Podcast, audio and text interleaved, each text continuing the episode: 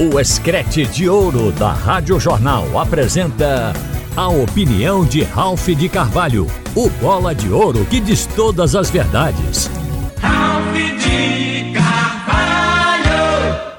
Minha gente, o presidente do Santa Cruz chamou a atenção com a declaração que ele deu ontem no Fórum Esportivo, aqui na Rádio Jornal, ontem à noite. Ele disse que está na esperança de que o Santa Cruz participe da Série D no ano que vem. Série D foi a competição que o Santa Cruz caiu. E para voltar a essa competição em condições normais, o Santa tem que buscar a classificação como qualquer equipe no campeonato estadual. Precisará ficar entre o primeiro e o quarto colocado para ter uma vaga na Série D de 2025 mas ele declarou que espera jogar em 2024. E como seria isso? Aí a gente levantou aquela hipótese que foi argumentada pelo presidente Evandro Carvalho da Federação Pernambucana de Futebol, de aumentar o número de clubes participantes da Série D. Atualmente é de 64 equipes. Elevar esse número para 80, 90, a depender das camisas que fossem amparadas com ampliação do número de participantes, uma delas a do Santa Cruz. Mas houve críticas e o presidente Evandro Carvalho acabou desistindo da ideia, mas eu sei que este plano chegou inclusive ao presidente da CBF, Edinaldo Rodrigues, que foi simpático à ideia. Mas Edinaldo foi deposto do cargo, perdeu a presidência da CBF. No momento, ele está trabalhando em campanha para participar da eleição para ver se volta à presidência da entidade.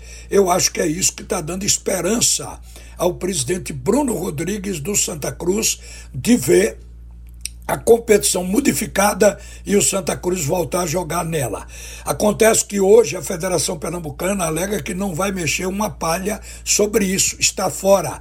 Mas outras federações que seriam beneficiadas, elas pegaram o projeto e estão botando para diante seja quem for presidente da CBF, algumas federações vão argumentar sobre o aumento da Série D, o aumento de clubes participantes.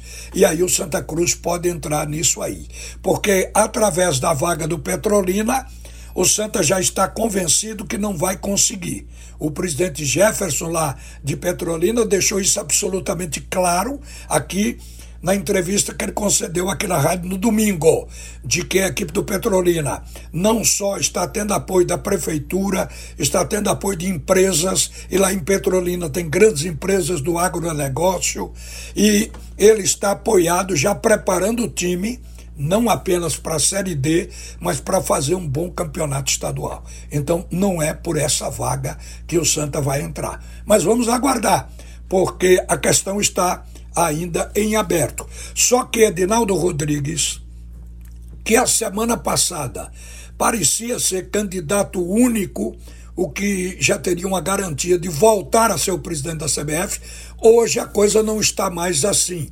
A política é muito dinâmica, mesmo nos esportes, porque já tem concorrendo com ele, pelo menos os nomes estão sendo badalados. Flávio Sveite, que tem, entre outras coisas, uma ligação com clubes, inclusive no plano internacional. Tem o de Fernando Sarney, o filho do ex-presidente Sarney. Ele é vice na FIFA e é um grande empresário no Maranhão, inclusive na área de comunicação. Tem também o nome de Felipe Feijó, é ex-presidente da Federação Alagoana e também ex-vice-presidente da CBF e da Comembol. Tem inclusive do presidente do Fortaleza, que, segundo se sabe, está contactando com outros presidentes de clubes para que os clubes apresentem o seu candidato. E seria, no caso, Marcelo, presidente do Fortaleza. Então, tem todos estes nomes concorrendo com Edinaldo Rodrigues. E a gente está sabendo que algumas federações já tornaram público que não estão com ele as federações do Rio de Janeiro, de Alagoas, da Paraíba, do Maranhão, do Piauí e do Rio Grande do Norte. Ainda restam 21 federações que são fiéis a Edinaldo Rodrigues. Mas já é uma eleição que se coloca em dúvida, tem que esperar a contagem dos votos. Daí, esse plano do Santa Cruz, ele poderá vingar ou não. A gente torce até que o Santa Cruz consiga, porque é doloroso ver uma camisa como o Santa Cruz, um clube gigante com a torcida que tem, ficar parado metade do ano. Mas vamos ver o que é que de fato pode acontecer. Eu quero abordar aqui um outro assunto também. Uma declaração atribuída ao presidente do Esporte Clube do Recife, Yuri Romão, que ele teria dito que se a pena de Igor Carius, o lateral esquerdo, for diminuída, que ele poderá voltar a jogar no Esporte Clube do Recife, que ele o contrataria. Eu quero só lembrar que Igor Carius, ele foi punido com um ano de suspensão no futebol e mais multa por manipulação de resultado, na época que ele vestia a camisa do Cuiabá. Isso significa vender o clube, mesmo que tenha sido para receber um cartão amarelo, ou seja o que for.